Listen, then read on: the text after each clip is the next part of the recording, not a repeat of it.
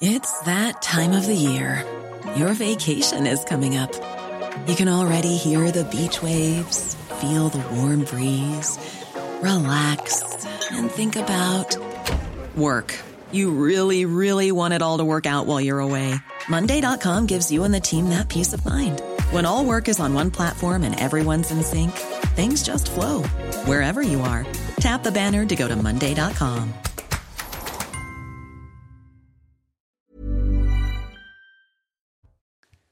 Bonsoir à tous, très heureux de vous retrouver sur CNews. Bienvenue dans Soir Info, week-end on débat, on décrypte l'actualité du jour avec autour de ce plateau ce soir Paul Melun, essayiste. Bonsoir Paul. Bonsoir Olivier. À vos côtés le philosophe Nathan Dever. Bonsoir Bonsoir Olivier. Judith Vintraube, bonsoir. Je le rappelle, euh, grand reporter au Figaro Magazine. À vos côtés Marc Varnaud. Bonsoir Marc.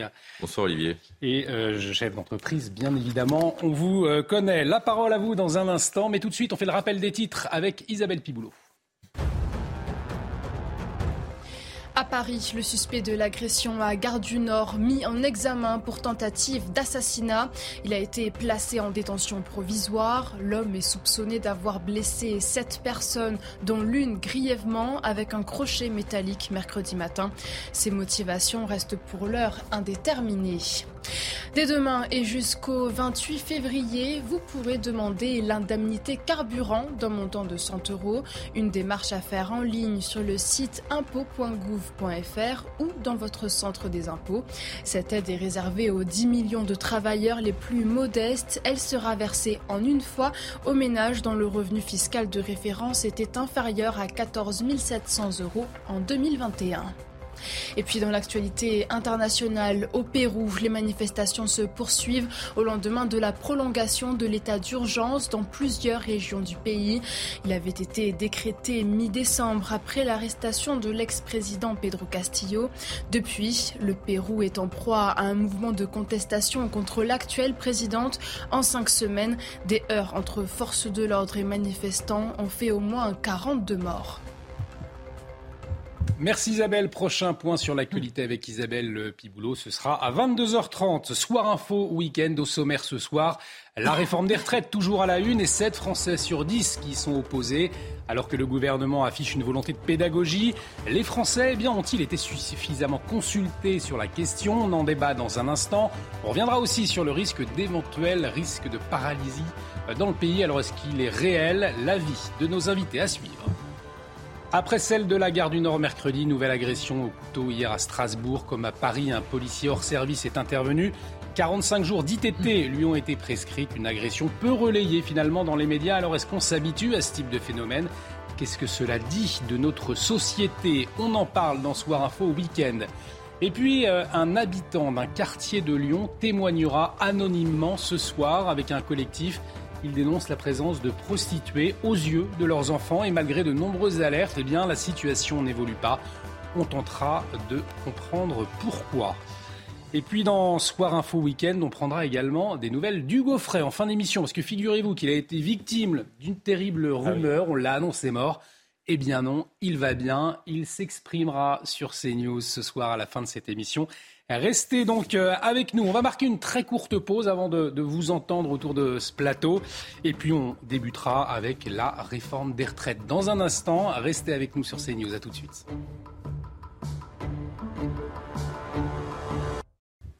Et bienvenue si vous nous rejoignez dans Soir Info Week-end avec euh, Paul Molin ce soir, Nathan Dever, Judith Vintraube, Marc Varno. Et je vous propose de démarrer par la réforme des retraites avec les syndicats qui se préparent à hein, la grande manifestation de jeudi prochain. Et un seul mot d'ordre, bien sûr, non à la réforme des retraites. Nous avons pu suivre des militants de la CGT qui viennent de recevoir leur nouveau tract et qui vont les distribuer sur les marchés de Bordeaux. Voyez ce reportage d'Antoine Estève. Au siège de la CGT à Bordeaux, fraîchement imprimés, les affiches et les prospectus sont prêts.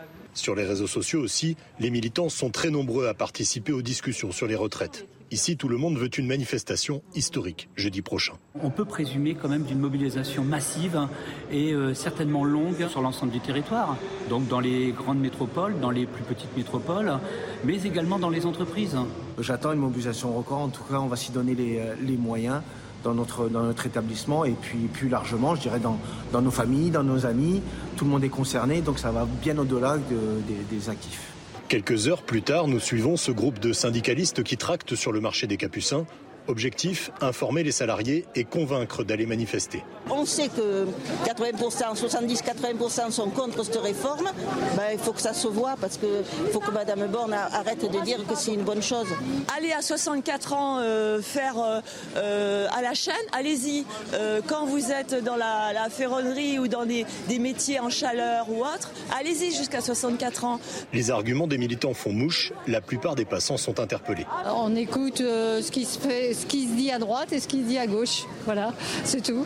Et que ce soit un, débat équilibré. Je gagne très bien ma vie, je suis cadre, ça va tout très bien pour moi, c'est pas pour moi que je me battrai, c'est pour tout le monde.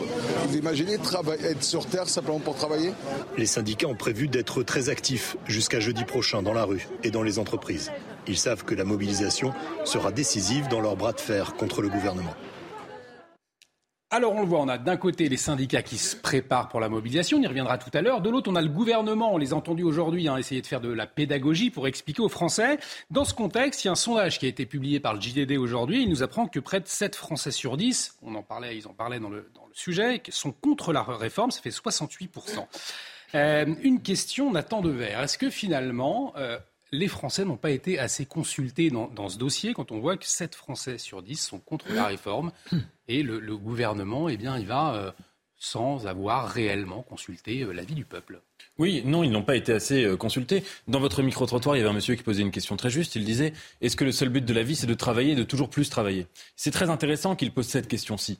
On voit bien que dans le débat sur la réforme des retraites, le gouvernement a essayé de poser la question uniquement d'un point de vue technocratique, c'est-à-dire euh, d'analyser le rapport du corps, d'analyser la question du déficit et de présenter cette mesure comme une mesure purement euh, rationnelle, euh, presque celle d'un algorithme. En l'occurrence, j'ouvre une parenthèse, mais quand on lit attentivement le rapport du corps, on voit quand même que la situation est beaucoup moins alarmante que ce que nous dit le gouvernement et que le gouvernement n'avait aucun problème à faire un déficit, enfin, à dépenser 480 milliards pour la crise Covid et que là, un déficit d'un tout petit peu plus que 10 milliards, il le présente comme l'apocalypse. Mais par-delà cette question, en fait, les Français ne se positionnent pas là-dessus, parce que c'est une question d'économiste et on n'a pas de compétences économiques euh, pour qu'on est euh, simple citoyen comme, comme nous tous. Et, donc la question est une question anthropologique. Est-ce que le seul but de l'existence est de travailler? Est-ce que les retraites, qui est un joyau de l'État social français, n'ont pas été inventées précisément pour dire que l'existence, elle doit se construire sur du temps libre sur du temps libre, sur du temps de création, sur du temps d'épanouissement, et qu'à partir du moment où on augmente le temps de travail dans la vie, en fait, on diminue le, le nombre de gens qui auront le droit d'avoir des retraites. C'est-à-dire que concrètement, il y a des gens qui mourront plus qu'avant, euh, avant de pouvoir avoir fini leur temps de travail. Marc Varno, je vous voyais hocher de la tête. Au fond, est-ce qu'on on prend le problème uniquement euh, par les, chiffres et finalement on ne s'intéresse pas à la vie des Français? Non, je, pense qu'il faut partir des chiffres et puis ensuite, euh, effectivement, choisir le modèle de société que l'on veut. Mais on ne peut pas ignorer les chiffres. Euh, la, réalité de la retraite aujourd'hui, c'est qu'elle coûtait, euh, elle coûtait 200 milliards il y a 20 ans, elle en coûte 350 aujourd'hui. Donc effectivement, il y a 10 milliards de déficit, mais elle coûte 145 milliards de plus. Vous dites c'est mathématique, on n'a pas le choix. Oui, c'est-à-dire qu'en réalité, on avait, on avait il y a 20 ans 2,2 euh, actifs pour un retraité, on en a aujourd'hui 1,7. C'est-à-dire qu'on peut regarder les choses de toutes les façons que l'on veut. La réalité, c'est que on ne peut pas aujourd'hui continuer à avoir un modèle de société dans lequel on travaille de moins en moins, dans lequel on a de plus en plus de congés, et puis dans lequel on a une, augmentation de la durée de vie de 16 ans en 50 ans. Hein, ça, on ne dit pas suffisamment, pour pas dire pas du tout. Donc moi, le gouvernement, il pose une question, préférer travailler jusqu'à 65 ou 64 ans. Le problème, c'est que le gouvernement, n'explique rien. Il faudrait expliquer les choses, donner les chiffres, voir que la durée de vie augmente, euh, augmente et qu'on n'est plus à la retraite, pour reprendre ce qui a été dit, quelques années, on est parfois à la retraite des décennies.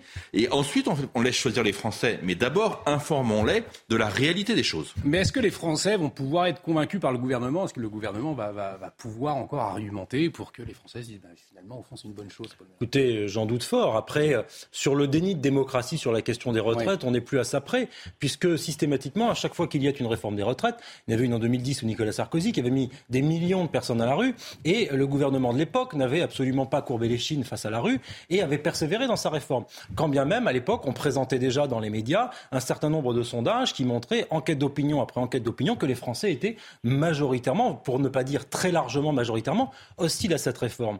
Et quand j'entends dire que la démocratie a investi Emmanuel Macron parce qu'il a gagné au second tour et que donc cet investissement-là, cette souveraineté populaire qui lui a été confiée, lui donne le droit de faire cette réforme, absolument pas. Il faut se souvenir dans quel contexte il a été élu. Il a été élu avec les voix de la gauche, d'ailleurs avec les voix de M. Martinez qui a appelé à voter pour lui. Lui. Donc une partie de la gauche a, cru bon d'appeler à voter pour lui, alors même que Marine Le Pen, par exemple, ne proposait pas cette réforme des retraites, mais l'ont fait par, si vous voulez, une pression sociale à la conformité face à une candidate qui était présentée comme un démon. Par conséquent, euh, la façon dont il a été élu est extrêmement complexe et beaucoup plus complexe que s'il nous veut en laisser entendre. Donc, si vous voulez qu'il y ait une désapprobation, c'est une évidence. Après, juste d'un mot sur la question de l'espérance de vie. Hmm. C'est une question à prendre avec d'immenses pincettes. Un, parce que l'espérance de vie en bonne santé, elle n'est pas si florissante. Et deux, parce que les décennies de retraite après 60 ans ou après 65 ans, eh ben, elles sont plus du côté des cadres que du côté des ouvriers. Il y a 6 ans d'espérance de vie de différence entre un cadre et un ouvrier. Donc c'est pas pareil de travailler au 3-8 euh, dans une usine dans laquelle vous êtes dans des conditions extrêmement pénibles avec des troubles musculo-squelettiques, etc., que de, faire un métier comme moi qui écrit des livres euh, et qui pourrait écrire des livres jusqu'à 90 ans. Donc si vous voulez, il faut à un moment donné aussi savoir raison garder et, laisser aussi du temps, je rejoignais l'analyse de Nathan, à la vie contemplative, comme disait Anna Arendt, et pas seulement à la vie active. Et je pense que ça pourrait être un progrès, en tout cas contemporain, que de s'adonner aussi à la vie contemplative. Julie de Vintrou, vous pourriez voir un déni de démocratie euh, de la part du, gouvernement? Non, euh, pour la bonne et simple raison que ce projet va, selon toute vraisemblance, être voté à l'Assemblée nationale. Et quand on a voté aux législatives, c'était pas voté euh, contre Marine Le Pen ou contre le Rassemblement national. La meilleure preuve d'ailleurs, c'est que Emmanuel Macron se retrouve avec une absence de majorité.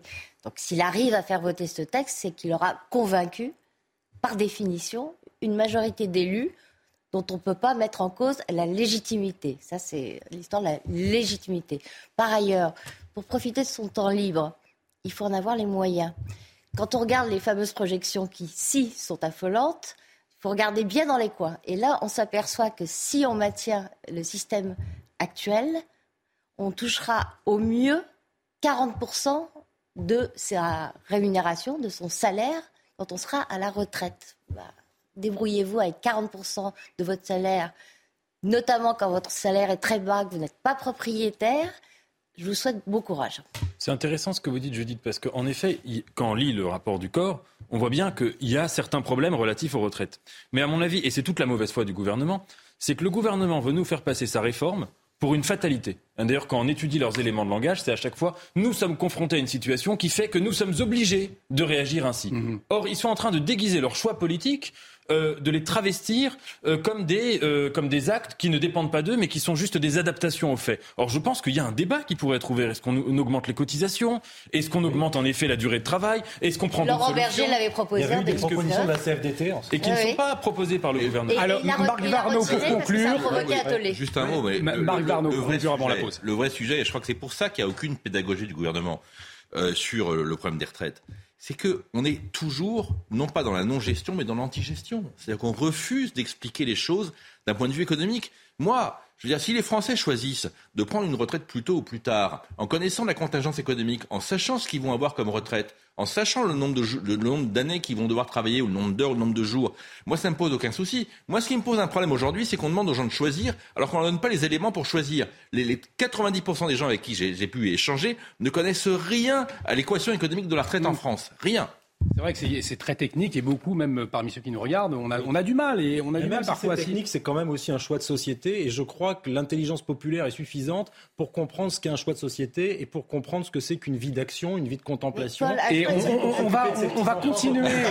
Alors, on, va être obligé de marquer une pause. On est obligé de marquer une pause. On, continuera de débattre. On va continuer à 23 h Amour et eau fraîche, c'est ça? Mais non, s'occuper de ses petits enfants. On va continuer. On va continuer de, parler de la réforme des retraites à, à 23 h on, va marquer une très courte pause. On va revenir sur cette attaque à, Strasbourg dans un instant qui rappelle celle de la gare du Nord de mercredi dernier. Restez avec nous sur CNews. À tout de suite. De retour sur le plateau de Soir Info Week-end. Bienvenue si vous nous rejoignez toujours avec Paul Melun, Nathan Dever, Judith Vintraube et Marc Varno autour de ce plateau. On va continuer de, parler un peu de la réforme des retraites. Euh, Marion Maréchal s'est exprimée ce soir sur CNews. Elle était euh, l'invitée euh, d'Yvan Rioufol. Et à la question pourquoi, d'après vous, près de 7 Français sur 10 sont contre la réforme, voyez ce qu'elle a répondu. Et donc, en fait, on se rend compte, et je pense que c'est ce que les Français ressentent, et c'est pour ça qu'ils s'y opposent, qu'à travers cette réforme, en réalité, qui doit avoir pour objectif de baisser les cotisations sociales, qui doit mm. avoir pour objectif d'augmenter la productivité, d'augmenter la croissance, en fait, il n'y aura pas forcément, in fine, plus euh, euh, d'activité parce qu'on n'aura pas d'abord répondu à ces problématiques de fond. Vers euh, diagnostic partagé ou pas avec Marion Maréchal? Écoutez, je pense que ce, que dit Marion Maréchal, c'est qu'il n'y a pas de, cap, si vous voulez, dans cette question de, de l'activité. Moi, pour, sur, ce, sur, ce, fond, je suis, je suis assez d'accord. C'est-à-dire qu'il n'y a pas de cap qui nous est proposé. On nous dit ici qu'il faut s'adapter à un rapport du corps qui est cité euh, par des gens qui, peuvent l'interpréter d'une manière ou d'une autre, certains pour dire qu'il faut faire la réforme du gouvernement, d'autres pour dire exactement l'inverse. Et donc, encore une fois, je pense que le cap, et c'est peut-être ma seule ma, distinction là avec Marion Maréchal, ce serait de dire que le cap, il n'est pas économique seulement. C'est pas la question de l'activité. C'est en revanche la question plus profonde que soulevait Paul Melun, la question de la vie contemplative ou de la vie active. C'est-à-dire, est-ce que le modèle de société, encore une fois, c'est que les gens puissent avoir des activités épanouissantes en dehors de leur travail, etc.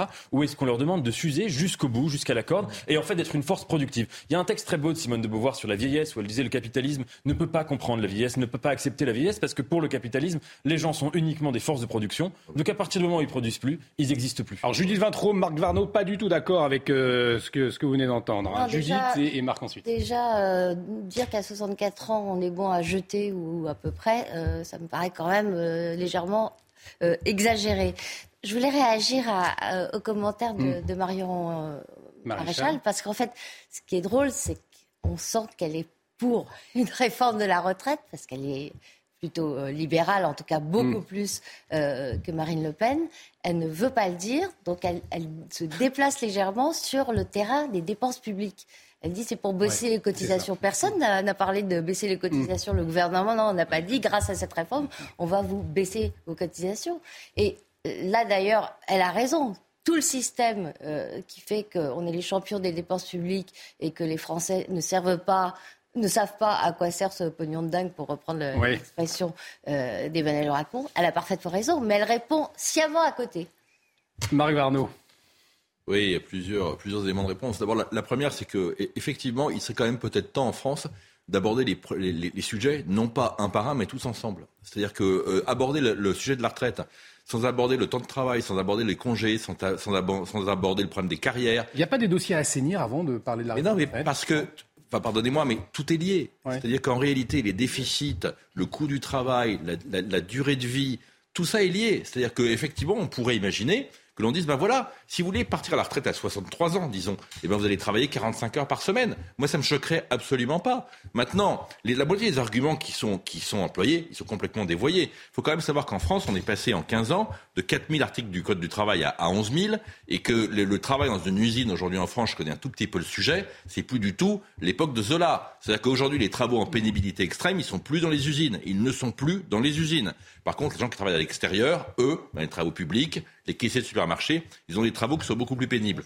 Donc ça, il faut aussi le dire, il faut aussi le savoir. Paul Melun, on continuera de débattre à 23h pour conclure sur cette première partie. Non, je pense qu'effectivement, Nathan Dever avait raison. C'est éminemment un choix civilisationnel, cette affaire. Et ce qui est fondamental et qui prouve cela, c'est que c'était, je crois, la réforme des retraites, la seule grande réforme, si tant est qu'on puisse appeler ça une réforme, d'ailleurs, il y aura un débat sémantique sur le concept même de réforme, du président de la République dans son programme. C'est-à-dire que pour Emmanuel Macron, l'alpha et l'oméga de ses 50 mandats, c'était faire passer la réforme des retraites. D'ailleurs, c'est pour ça que politiquement, il a été obligé de conclure cette alliance avec les Républicains, parce que sinon, si vous voulez, son quinquennat c'est un quinquennat pour rien. Donc il est obligé. Et, quand même, ça, veut dire quelque chose. Si au XXIe siècle, dans la sixième ou septième puissance du monde, le grand choix économique qui va révolutionner nos vies et qui est l'alpha et l'oméga d'une politique, c'est une réforme des retraites, mais excusez-moi, et la réindustrialisation, et l'état du commerce mondial, et notre balance commerciale qui est déficitaire, n'y a-t-il pas des choix économiques plus importants? L'état désastreux, on en parle beaucoup sur vos plateaux, de l'hôpital public, euh, les services publics, l'état-providence, et, on est en train de discuter d'un projet, d'un xème projet de réforme des retraites, et je vous parie que dans 5 ou 10 ans, s'il y a toujours un gouvernement macroniste, on nous dira, je pense qu'il faut aller vers les 70 ans. C'est un vrai progrès, l'espérance de vie s'allonge de 3 mois. Enfin, attendez, c'est pas raisonnable. Donc, et ça montre, si vous voulez, une certaine impéritie du politique, selon moi, et une certaine de la pensée. Alors, ce que je vous propose, il est 22h30, on reprendra le, débat autour des retraites à, 23h. Notamment, on s'interrogera de savoir si le pays risque d'être paralysé dans les jours qui viennent. Euh, on va revenir sur cette attaque euh, à, Strasbourg dans un instant. Mais avant, on retrouve Isabelle Piboulot. Bonsoir Isabelle pour euh, le point sur les dernières actualités. Première journée de mobilisation contre la réforme des retraites jeudi. Soyez un million de Français à déferler dans la rue, a déclaré Fabien Roussel dans le journal du dimanche. Le patron du Parti communiste propose de soumettre la réforme à un référendum plutôt qu'à un vote au Parlement. La défenseur des droits tire la sonnette d'alarme au sujet des résidents en EHPAD. Selon elle, les pouvoirs publics ne sont pas à la hauteur face aux maltraitances des personnes âgées. Claire Edon présentera demain un rapport de suivi de 64 recommandations. Elle propose par exemple de fixer un ratio minimal d'encadrement pour 10 résidents de 8 soignants et animateurs au lieu de 6 actuellement. Et puis à l'est de l'Ukraine, les secours sont toujours à pied d'œuvre pour retrouver des survivants dans les ruines d'un immeuble de Dnipro. La frappe russe d'hier a fait au moins 30 morts selon Volodymyr Zelensky. Par ailleurs, le secrétaire général de l'OTAN l'affirme, l'Ukraine recevra de nouvelles livraisons d'armements lourds de ses alliés occidentaux dans un futur proche. Merci Isabelle. Le prochain point sur l'actualité, ce sera à 23h. Dans l'actualité également, après l'attaque à la gare du Nord mercredi, eh bien, un homme armé d'un couteau s'est attaqué hier à des passants avant d'être euh, maîtrisé par un policier hors service. Ça s'est passé à Strasbourg, euh, comme à la gare du Nord d'ailleurs. On y reviendra. Hein. C'est un policier hors service hein, qui est intervenu. L'assaillant a tenté de poignarder un homme, puis une mère de famille accompagnée de ses deux enfants. Euh, le policier, lui, s'est vu prescrire 45 jours d'ITT. Les précisions d'Amory Bucco. Un homme a été interpellé hier 14 janvier à Strasbourg. Ça s'est passé vers 17h30. Le mis en cause s'en est pris à un premier passant dans la rue. Euh, il a tenté de lui donner un coup de couteau dans le dos. Euh, le passant a pu se réfugier dans sa voiture et appeler plus tard la police. 200 mètres plus loin, le mis en cause s'en est pris à nouveau à un autre passant. Il s'agissait d'une mère de famille accompagnée de ses deux enfants en vélo. L'homme a tenté euh, de lui voler son vélo, mais aussi de lui mettre plusieurs coups de couteau un policier hors service est finalement intervenu pour tenter d'interpeller l'agresseur présumé. Lui aussi a été blessé. Il s'est vu attribuer 45 jours d'ITT, notamment à cause d'une épaule démise. Et puis le mis en cause de son côté a finalement été interpellé par une patrouille de police. Euh, durant le trajet jusqu'au commissariat, cet homme, il a tenu euh, des propos en arabe, il aurait récité des prières, hein, selon les policiers, il aurait répété aussi à la Wakbar, et il aurait finalement dit au commissariat en français cette fois-ci, vous irez tous en enfer à cause de ce que vous faites en Palestine. Alors une euh, enquête a été ouverte hein, pour euh, tentative de meurtre, c'est ce que nous indique une source policière. Euh, l'enquête a été confiée à la police judiciaire et le parquet que nous avons contacté pour l'instant ne souhaite pas communiquer. Alors, on va en parler avec Jean-Christophe Scouvi, secrétaire national unité euh, SGP Police, qui nous a rejoint. Jean-Christophe Scouvi, euh, bonsoir. Merci d'être avec nous. Je vous donne la parole dans un instant, mais avant, un, tour de table rapide. C'est vrai que la gare du Nord, finalement, on en a assez peu entendu parler, en tout cas après les faits. Strasbourg, c'est la même chose. Alors, est-ce qu'on est en train de s'habituer à ce type d'attaque Dès lors qu'il n'y a pas de mort, on se dit, bon, bah, c'est pas grave, et on s'y habitue. Alors je ne sais pas si les Français s'y habituent. En tout cas, une partie de la classe intellectuelle, politique ou médiatique, elle, voudrait bien qu'on s'y habitue, malheureusement. C'est-à-dire qu'on considère, on met cela, vous savez, un peu dans la rubrique des faits divers dont on n'a pas tellement envie de parler, parce que c'est embarrassant et que ça viendrait avoir un débat sur l'état social du pays, sur l'état du vivre ensemble, du sacré vivre ensemble dans ce pays, sur l'état de la paix dans le pays. Et moi, je crois qu'on reconnaît un grand pays, euh, si ce n'est, on parlait tout à l'heure de la réforme des retraites, à son industrie, à sa capacité à être un grand pays d'innovation, également au fait que c'est un pays en paix. Et aujourd'hui, la paix est sacrément écornée jour après jour, semaine après semaine dans ce pays. Donc je trouve la situation, mais on y reviendra probablement, particulièrement préoccupante. Julie de Vintraud, on parle de fait divers pour un fait de société? Oui, euh, et, on, et, on, a tort. Mais c'est vrai que la, multiplication crée euh, une certaine euh, banalisation. On ne mmh. peut pas être horrifié avec la même intensité à chaque fois. En revanche, ça crée aussi un climat. Et, et le climat, lui, enregistre euh, cette euh, insécurité euh, patente, qui n'est pas un sentiment d'insécurité. Et ça produit quoi? Ça produit du vote pour Marine Le Pen dans la plupart des cas, éventuellement pour Zemmour, mais on a vu, on a vu que ça n'avait pas marché. Enfin, des gens qui tiennent un discours sécuritaire et qui dénoncent la faiblesse de, du gouvernement. Il y aurait plus à dire sur, euh, sur l'assaillant. Hein, on, va y revenir justement tout à l'heure. Marc Varno, comment est-ce que vous comprenez que finalement, maintenant, euh, bien, on traite ces, faits comme des, faits divers? Et, euh, je, crois qu'il y a 100 ou 120 attaques au couteau par jour aujourd'hui en France. Un chiffre à... Oui, enfin, un ordre d'idée. Un ordre d'idée. Je veux dire, c'est absolument colossal. Et il faut quand même rappeler haut et fort que c'est pas du tout une agression culturellement française mm. d'agresser les gens au couteau. Je mets au défi quiconque de me sortir des listes d'agressions comme ça jour après jour il y a 20 ans. Donc, euh, et comme l'a bien dit le criminologue Alain Moher, euh, c'est l'arme à la fois du pauvre et c'est l'arme de l'immédiateté. C'est-à-dire que quand on mm. trouve des couteaux euh, en, France dans de la violence. De la violence principalement intraconjugale. On prend un couteau, on poignarde par mégarde, on regrette toute sa vie son voisin. Mais sinon, c'est l'arme du pauvre, hein. c'est l'arme du tiers-monde, c'est l'arme de celui qui n'a rien. Il prend un couteau et puis il agresse dans la rue. Je crois que ça va finir par poser un énorme problème de société, il faut être clair.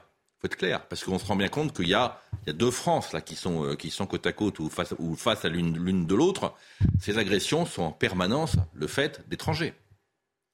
Et, jour après jour, on commente ici ces agressions. Quand ce ne sont pas des gens en situation irrégulière, ce sont des gens qui sont euh, fraîchement arrivés, ce sont des gens qui ont toujours des, antécédents judiciaires. Il va quand même falloir se poser la question tôt ou tard des outils juridiques que l'on a pour protéger la France face à ces migrants qui sont pour beaucoup d'entre pour certains d'entre eux en tout cas dangereux. Sauf que oui, vais pouvoir nous éclairer dans un instant. Nathan Dever, comment est-ce que vous, vous observez, vous, euh, à la fois ces phénomènes, mais aussi la façon dont ils sont assez peu relayés finalement? Je pense qu'on est tous traumatisés par ce qui s'est passé sous le quinquennat de François Hollande, à savoir des massacres de masse, des tueries de masse. Euh, on pourrait les citer, Charlie Hebdo, le Bataclan, euh, Nice, etc. Et, c'est vrai que depuis qu'Emmanuel Macron est président, euh, il n'y a pas eu de massacre de masse, mais on observe en effet énormément d'actes, d'attentats, d'actes terroristes, mais qui relèvent de la volonté d'un seul individu. Et encore une fois, comme vous le disiez, j'étais d'accord avec vous sur ce point, volonté immédiate, volonté mm. non préparée. Je pense qu'il y a une vraie différence là-dedans. C'est-à-dire que les massacres de masse étaient pensés par les terroristes dans, une double, dans un double objectif, une double stratégie, à la fois de faire un maximum de morts et deuxièmement de faire en sorte que ce soit un spectacle médiatique. Hein, depuis Ben Laden, c'est quand même la, la, loi du terrorisme, enfin le théorème du terrorisme, c'est de dire on reprend l'arme de l'Occident, à savoir la société du spectacle, on la retourne contre elle-même et on fait en sorte que ça puisse captiver les gens euh, malgré eux. Là, on n'a pas affaire à ce genre de, de, de, stratégie calculée, mais à des actes qui sont en effet extrêmement euh, euh, primaires et qui ne sont pas réfléchis. Donc je pense que c'est aussi une des raisons pour lesquelles on en parle moins c'est que euh, c'est moins spectaculaire au sens où le terrorisme est malheureusement, et c'est hélas évidemment, mais est spectaculaire et a été pensé comme tel d'ailleurs. On, va retrouver. C'est trop rapide hein. quand on regarde euh, les actes pris un par un. Généralement, il y a préméditation, il y a euh, achat de l'arme, il y a repérage. Oui, ce que j'appelle réfléchi, hein. c'est une stratégie du, terrorisme médiatique, si vous voulez, enfin, ou qui reprend en otage les médias. Vous faites la différence entre un acte individuel et un acte commandité et réalisé en groupe. Dans la plupart des cas, c'est un acte réfléchi. On va en parler justement avec Jean Christophe Couvi, secrétaire national unité SGP Police qui nous a rejoint. Euh, on le disait, Gare du Nord, Strasbourg, deux modes opératoires euh, finalement euh, similaires, hein, des attaques au, couteau ou alors avec un poinçon Gare du Nord. ce phénomène-là, dans la police, c'est un phénomène que vous observez plutôt récent ou ces attaques au couteau, au fond, elles ont toujours existé?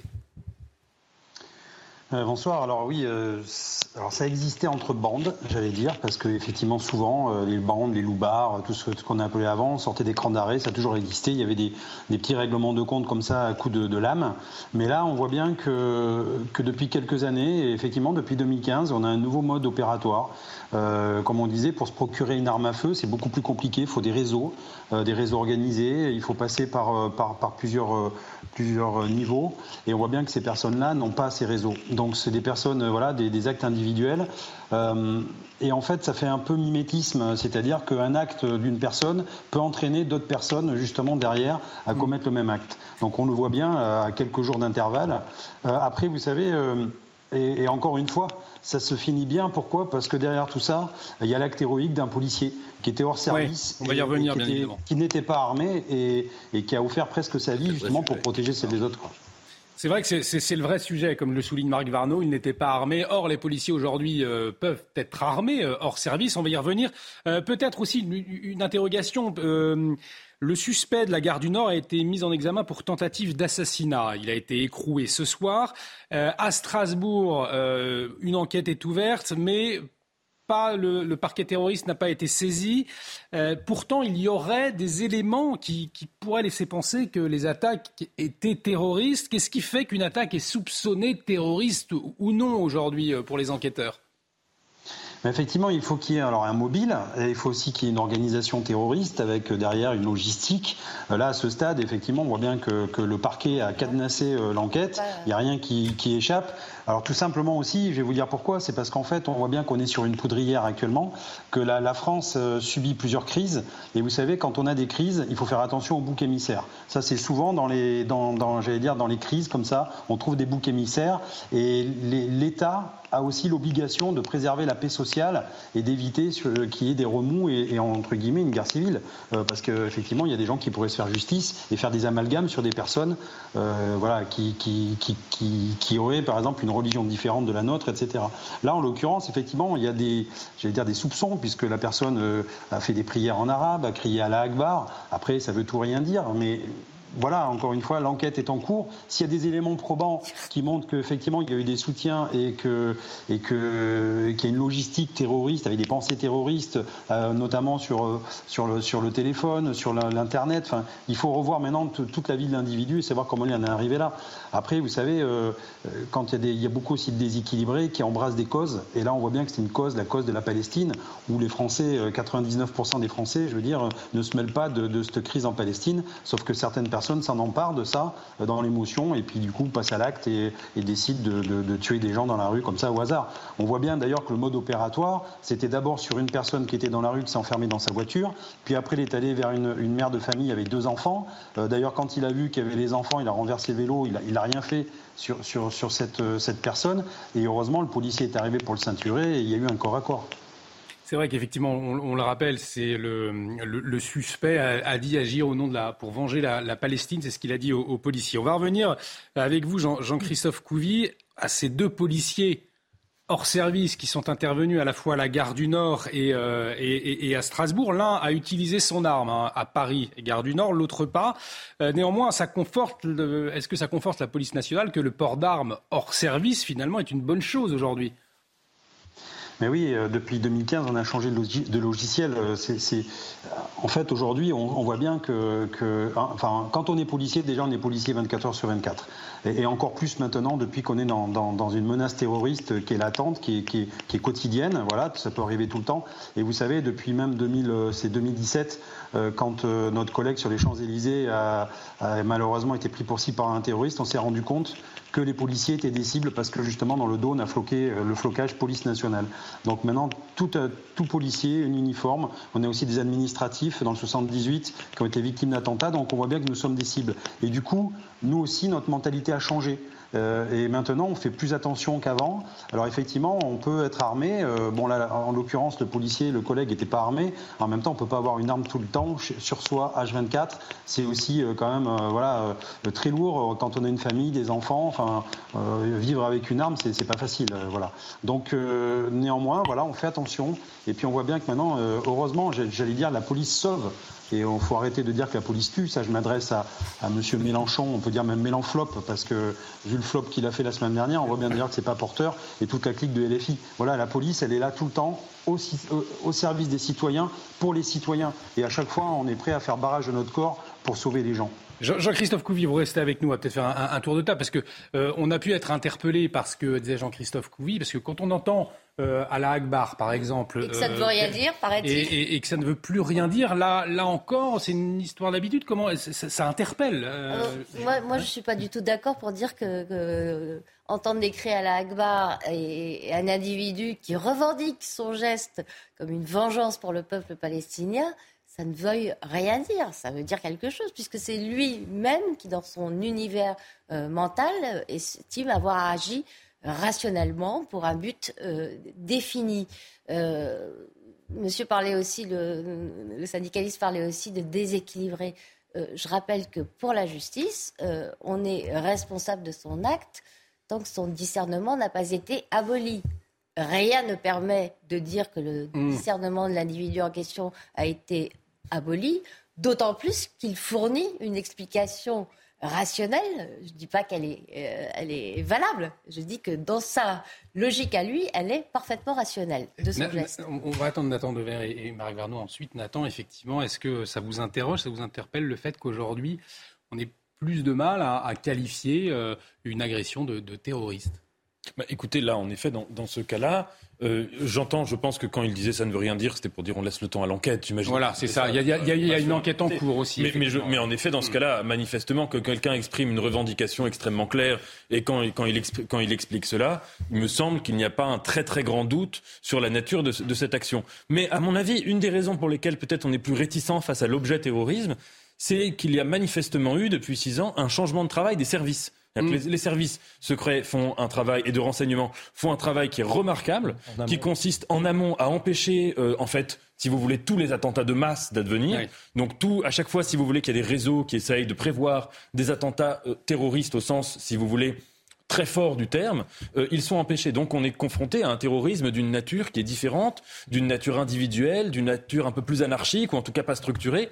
Et donc face à cela, ça ne veut pas dire qu'il ne faut pas parler de terrorisme, mais peut-être employer un, un, un, qualificatif différent, spécifié à la définition. Oui, on a un terrorisme, on a un terrorisme, un terrorisme dit de, bas, de basse intensité, voilà. Euh, voilà, et un terrorisme diffus.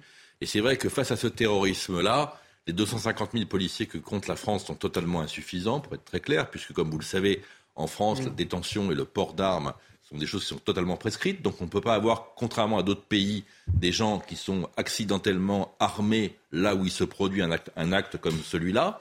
Et puis la deuxième chose, c'est que bah, on voit à quel point aujourd'hui on souffre du refus obsessionnel de nos politiques d'avoir euh, d'avoir toujours refusé la biométrie et toute l'intelligence artificielle des caméras vidéo. Et on se rend bien compte que notamment dans les gares ou dans les lieux publics, où là où les caméras intelligentes pourraient identifier des gens qui sont sur des fichiers, et eh bien qu'aujourd'hui, pour des raisons purement idéologiques, on s'en prive. Et ça, c'est dramatique. Il y, a la loi sécurité euh, globale qui avait suscité euh, pas mal de débats, notamment il y avait eu l'article 25. Alors, c'est cet article qui prévoit le fait qu'un fonctionnaire de police nationale ou un militaire de la gendarmerie euh, porte son arme de service dans des conditions définies euh, et que ça ne peut lui être opposé lors d'un accès euh, à un établissement recevant du service public. Ça avait fait débat.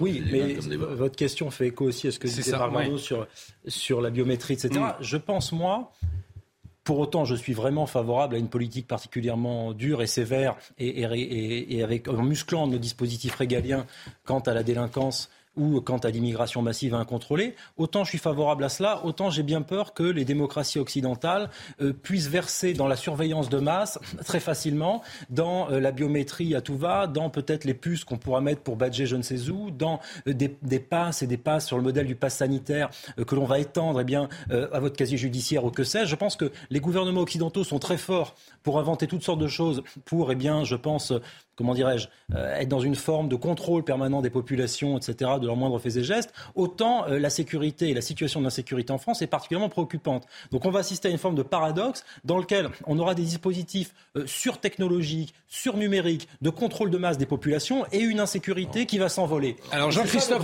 Jean-Christophe Jean Couvi, Jean-Christophe Couvi, secrétaire national Unité SGP qui est en liaison avec nous, voulait intervenir. On vous écoute. Oui, alors moi je pense qu'on n'est pas en Chine, hein, c'est-à-dire qu'on a quand même, euh, on a la CNIL, on a plein de, plein de, j'allais dire de, de, de, voilà, de, de, de, boucliers par rapport à ça. Euh, après, vous savez, ce qui me fait bien rigoler, c'est que, c'est que les gens ne veulent pas euh, être fliqués entre guillemets, mais par contre ils racontent leur vie sur Facebook, sur les réseaux sociaux. On sait tout. Il suffit d'allumer les réseaux sociaux et on connaît et on, les gens se mettent en, en j'allais dire en scène sur TikTok et compagnie. Enfin voilà, on voit bien que encore une fois, c'est un débat. Le débat, c'est est-ce que on peut passer sur un, un, une sécurité 2.0, voire euh, bien encadrée, avec des limites, parce que nous sommes en démocratie, donc à chaque fois on mettra des limites, ou est-ce que justement on ferme les yeux sur tout, sur toutes les avancées technologiques qui pourraient nous aider?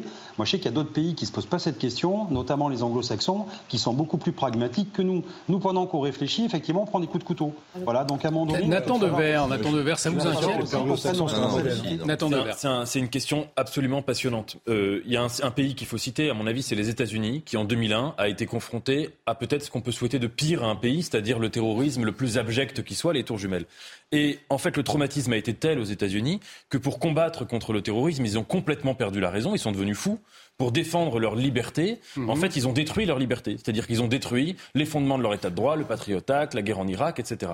Et Paul disait quelque chose de majeur, c'est-à-dire que parfois, on peut être confronté à ce que le philosophe Derrida appelait euh, des phénomènes d'auto-immunité. C'est-à-dire quand pour détruire une maladie, le corps se met en fait à s'auto-détruire. Et il faut faire très très attention quand on lutte contre le terrorisme, parce que si vous voulez, la réponse du bon sens, ce serait de dire mais tous les moyens. Il faut, il, faut, il faut mobiliser tous les moyens pour empêcher ça. Si on surveille, euh, si on instaure une surveillance de masse de toutes et tous, si on, euh, si on même on assigne les gens à résidence, on fait des gardes à vue pour n'importe qui, on fait des arrestations arbitraires, tant mieux pour, pour, pour peu qu'il n'y ait plus d'agression au couteau. Donc il faut faire très très attention parce que parfois, en voulant lutter contre un mal, que parfois d'ailleurs, que souvent on n'abolit jamais, eh bien on, auto, on détruit le bien qui constitue le jalon de notre nation. Ce qui ne veut pas dire qu'il faut rien faire contre le terrorisme. Judith Vintraud, Marc Varno, Judith. Non, justement, je ne crois pas que les États-Unis soient devenus fous, puis vous mélangez tout, euh, la guerre en Irak, le Patriot Act. Oui, c'est après le 11 septembre. Je ne crois non plus que ce ne soit plus une démocratie. Les États-Unis sont toujours euh, une démocratie. Bah, vous dites euh, ils sont devenus fous. Je dis qu'ils s'en sont pris à l'état de droit et qu'ils sont devenus fous à partir de 2001. Je voulais juste ajouter que, euh, en l'occurrence, les moyens de surveillance n'auraient pas servi à grand chose puisque l'individu en question, kosovar, était en séjour régulier. Le problème, c'est qu'il avait une carte de résident qui allait jusqu'à 2030, mhm. alors que par deux fois, euh, à dix mois d'écart en 2020, il avait commis des infractions à la législation des stupéfiants.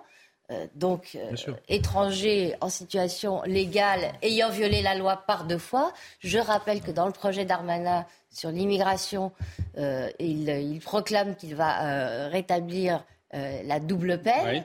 Mais en fait, quand on regarde le texte du projet, qu'est-ce qu'il veut faire? Il veut euh, infliger la double peine euh, pour des délits euh, passifs de plus de 10 ans d'emprisonnement, ce qui est énorme. Pour hmm. vous donner un ordre de grandeur, proxénétisme, c'est 7 ans. viol, avec, vol avec violence, c'est moins de 7 ans aussi. Marc Varnaud et Paul Melun.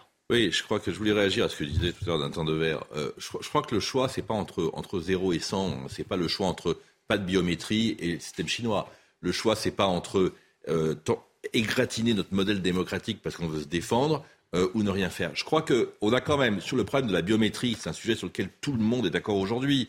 Euh, je vais les exemples, notamment aux États-Unis, montrent que euh, en matière de pédophilie, par exemple, la, reconnaissance faciale, la biométrie a permis de baisser considérablement les, les, agressions de pédophiles. Et en matière de terrorisme et en matière de terrorisme de basse intensité, le fait d'enregistrer dans des fichiers tous ceux qui, qui rentrent en France et qui demandent notamment le droit d'asile, et on sait que pour beaucoup d'entre eux, on aura des problèmes de sécurité, eh bien au moins ça permet de les repérer. Alors ensuite, j'ai pas dit que ça va, ça va solutionner 100% du problème, mais si on veut s'attaquer à tout ce qui technologiquement agresse notre vie privée, il faut abandonner nos téléphones portables. Parce que c'est ça le vrai problème aujourd'hui. Paul Moulin, une réponse très simple à ça, c'est que si vous voulez, euh, dans les gares parisiennes, à commencer par la gare du Nord, il n'y a jamais eu autant de toute l'histoire de cette gare, euh, de caméras de vidéosurveillance. Il n'y a jamais eu autant de bornes pour scanner son téléphone et de trucs à QR code ou que sais-je.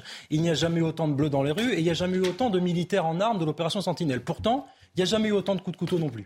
Donc à un moment donné, ça veut bien dire que toutes ces mesures-là sont un coup d'épée dans l'eau si on ne s'attaque pas, à mon sens, aux racines du problème, qui est là aussi un problème de civilisation. Quelle civilisation veut-on? Veut-on une civilisation sans frontières dans laquelle on importe un certain nombre de conflits à l'autre bout du monde, comme le conflit israélo-palestinien, sur notre sol? Est-ce que l'on veut un pays dans lequel on se tire mondise, dans lequel effectivement un, terrorisme low cost mm. se développe parce qu'on a laissé rentrer des gens qui n'ont rien à faire ici? C'est plutôt ça les questions de bon sens, à mon avis. Pas de mettre toute la France sur écoute. Alors on va, on va passer on va parler pouvoir d'achat euh, avant de revenir à, la retraite. On va remercier Jean-Christophe Couvi qui était avec nous. On aura l'occasion d'en reparler hein, de ce débat passionnant, bien évidemment, euh, sur, la, sur la surveillance. Merci euh, à vous, je le rappelle, secrétaire unité SGP Police. Merci d'avoir été en liaison avec nous ce soir.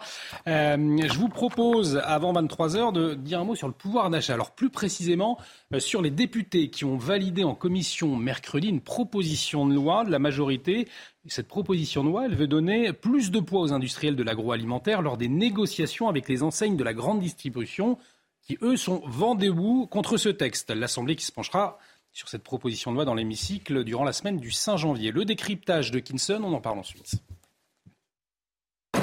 Si la loi passe, dans les rayons, vous pourrez voir le prix des pâtes, des steaks ou des yaourts grimper.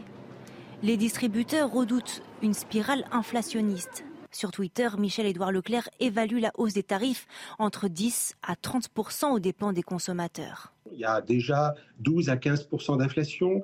En 2023, on sait qu'on risque d'avoir au moins la même chose au vu des, négociations commerciales qui viennent de s'ouvrir.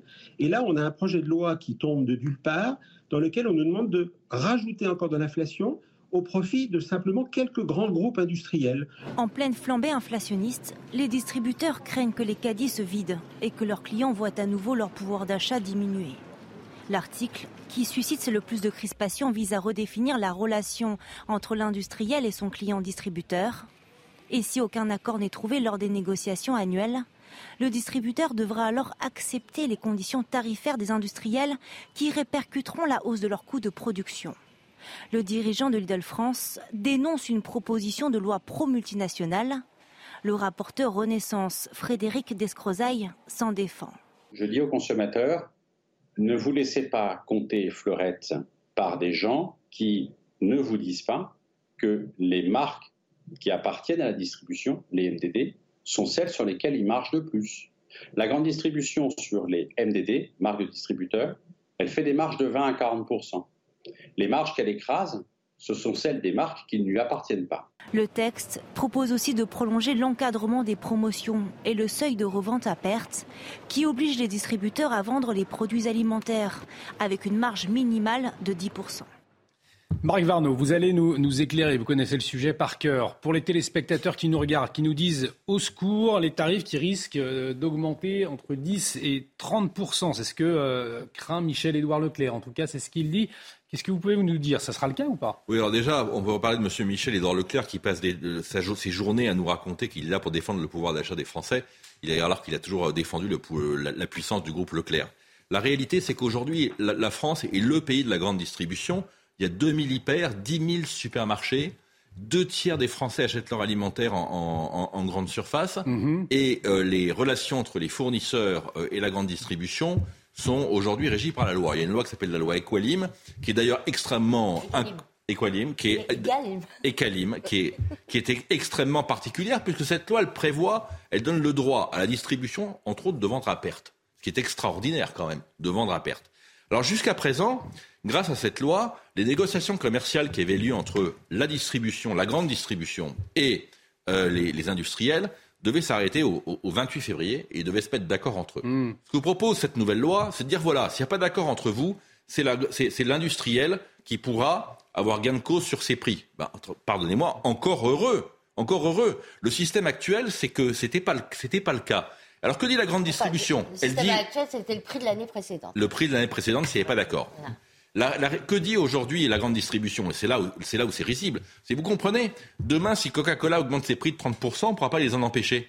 Mais enfin, attendez, Coca-Cola ou n'importe quel grand groupe de l'agroalimentaire, ils sont fous furieux. Ils vont tuer leur vente en augmentant leur prix euh, sans, sans, raison. Évidemment que ce n'est pas le sujet. Le vrai sujet, c'est que les grands groupes d'agroalimentaire, on ne va pas les citer, ils ont un pouvoir de négociation, une force qui est comparable aux, aux hypermarchés. Par contre, les victimes depuis 50 ans de ce système, ce sont effectivement les PME, PME ouais. et, et, et, et, les agriculteurs. Et cette loi, elle est faite pour protéger les, les PME et les agriculteurs. Et j'y suis totalement favorable et j'espère qu'elle passera. Donc c'est pas une loi, une proposition de loi pro-multinationale non, non, Pas du la, tout. La loi Egalim a effectivement plutôt arrangé les choses. Bon, on a vu récemment euh, les producteurs de pommes sont pas des multinationales ouais. couper leurs pommiers. Pourquoi? Parce qu'ils n'arrivaient pas à obtenir 20 centimes supplémentaires oui. euh, sur leurs produits.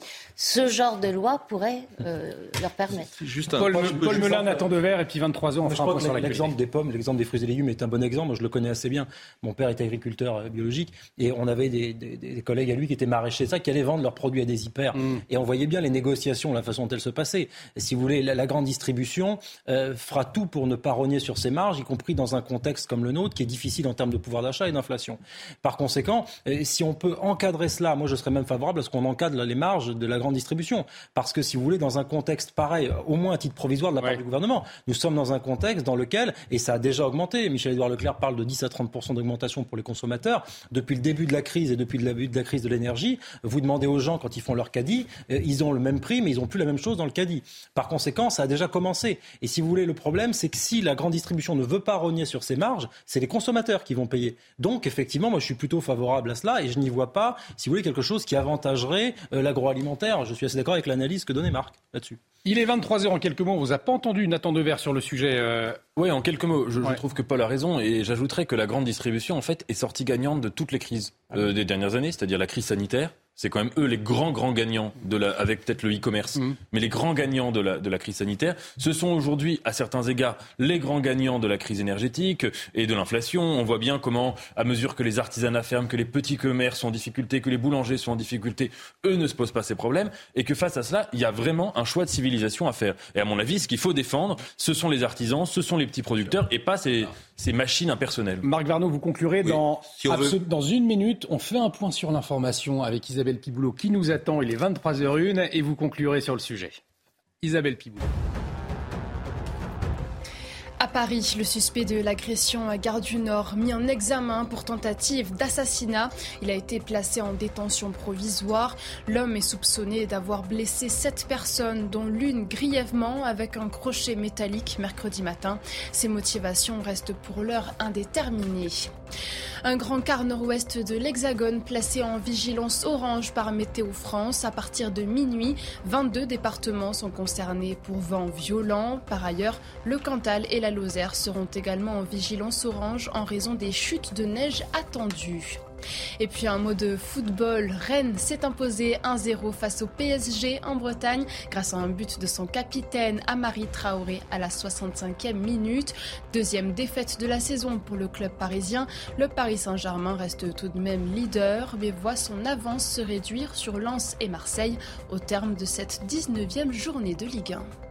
Merci Isabelle. Prochain point sur l'actualité avec vous, ce sera à 23h30. On va revenir sur la, la, grève attendue avant la réforme des retraites, mais peut-être un mot pour conclure. Euh, Marc Varnos, vulgariser un peu le, le, la problématique des producteurs de pommes. Voilà, je voulais vulgariser le, le problème, de, le, bras de fer entre la grande distribution et, et, et parfois les maraîchers. Euh, le prix de production des pommes, dedans, il y a 15%, c'est de l'énergie, ce sont des frigos pour les stocker. Mmh. Cette énergie a été, ce coût-là a triplé. Donc, les prix des pommes ont augmenté de 30%. La grande distribution refuse d'accorder 30% aux producteurs de pommes français, qui coupent du coup leurs pommiers. Mmh. Mais vous savez pourquoi ils refusent?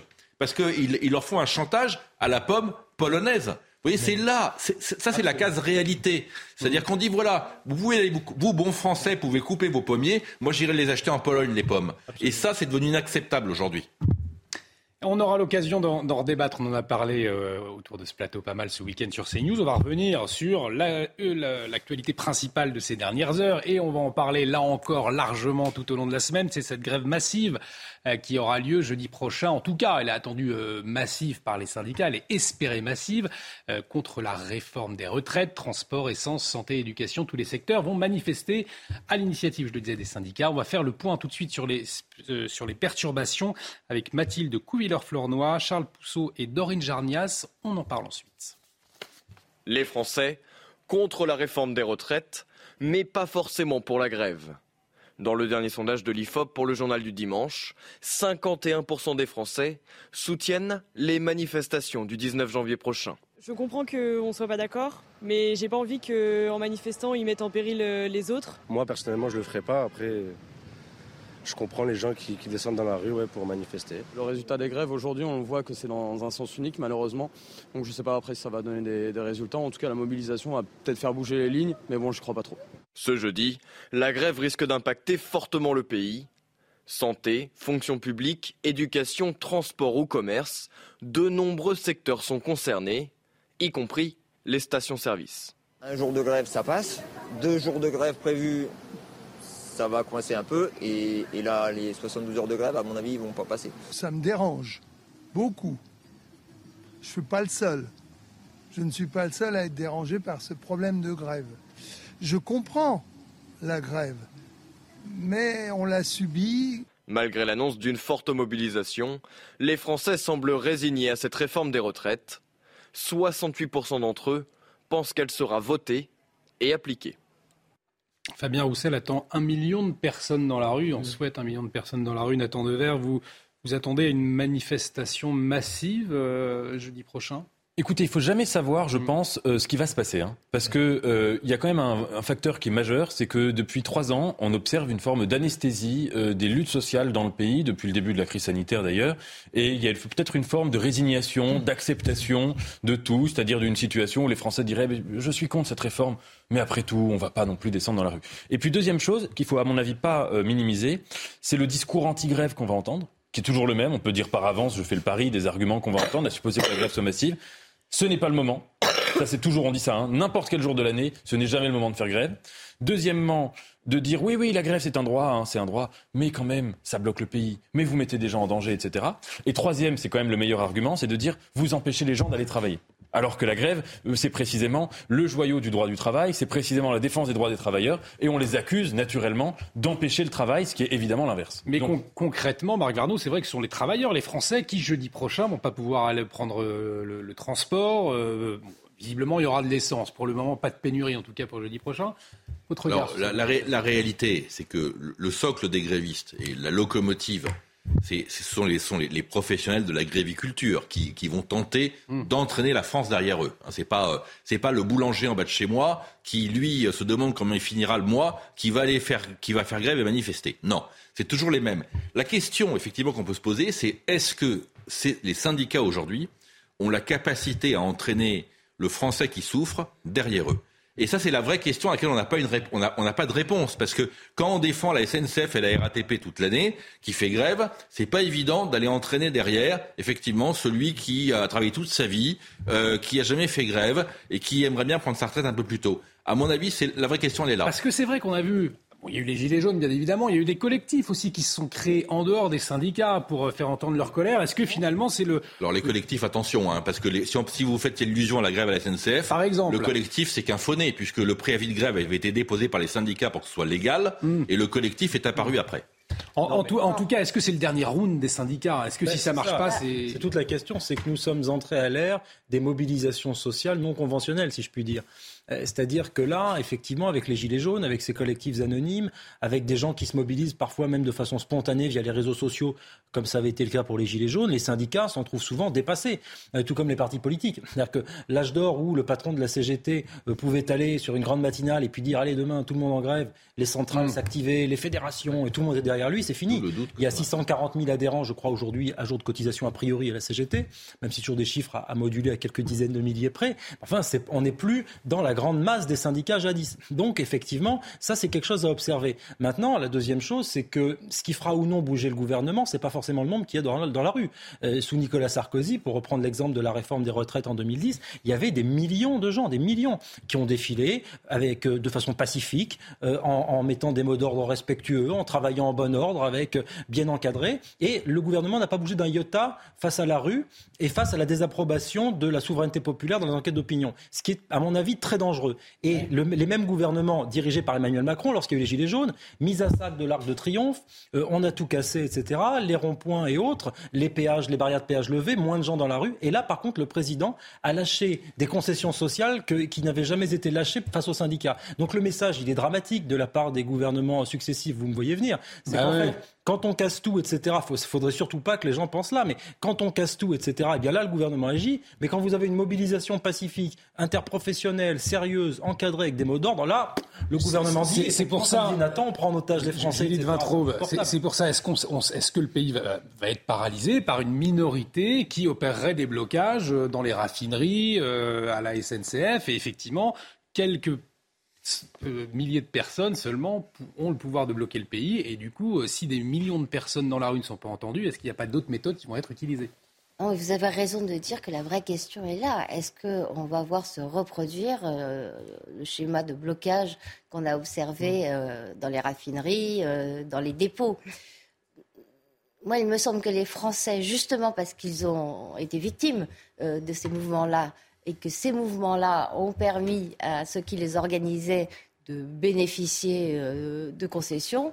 Pareil à la RATP d'ailleurs, avec un, accord qui mm. vient d'être euh, proposé, dont même la CGT dit qu'il est formidable. C'est la première fois que j'entendais ça. Comme par hasard, je sais que les négociations ont commencé avant, mais comme par hasard, quelques jours euh, avant la grande mobilisation de jeudi, les autres Français se disent bon, ces gens-là jouent pour eux, obtiennent ce qu'ils demandent en emmerdant euh, la terre entière et moi en particulier, euh, est-ce que je vais me laisser instrumentaliser, manipuler? J'ajoute juste une chose, il faut que le gouvernement euh, soit habile.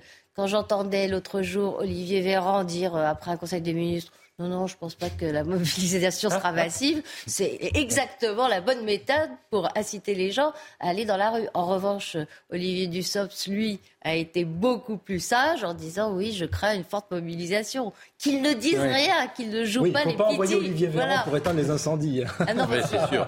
La question qu'on veut se poser aussi, c'est est-ce que la détestation d'une grande partie de la France pour le président va se retrouver, va se coaliser dans ce type de manifestation Ça aussi, c'est une question euh, sans réponse. Justement, bah, on, va, on va entendre le sociologue euh, Michel Maffesoli. Il répond à cette question. Écoutez-le.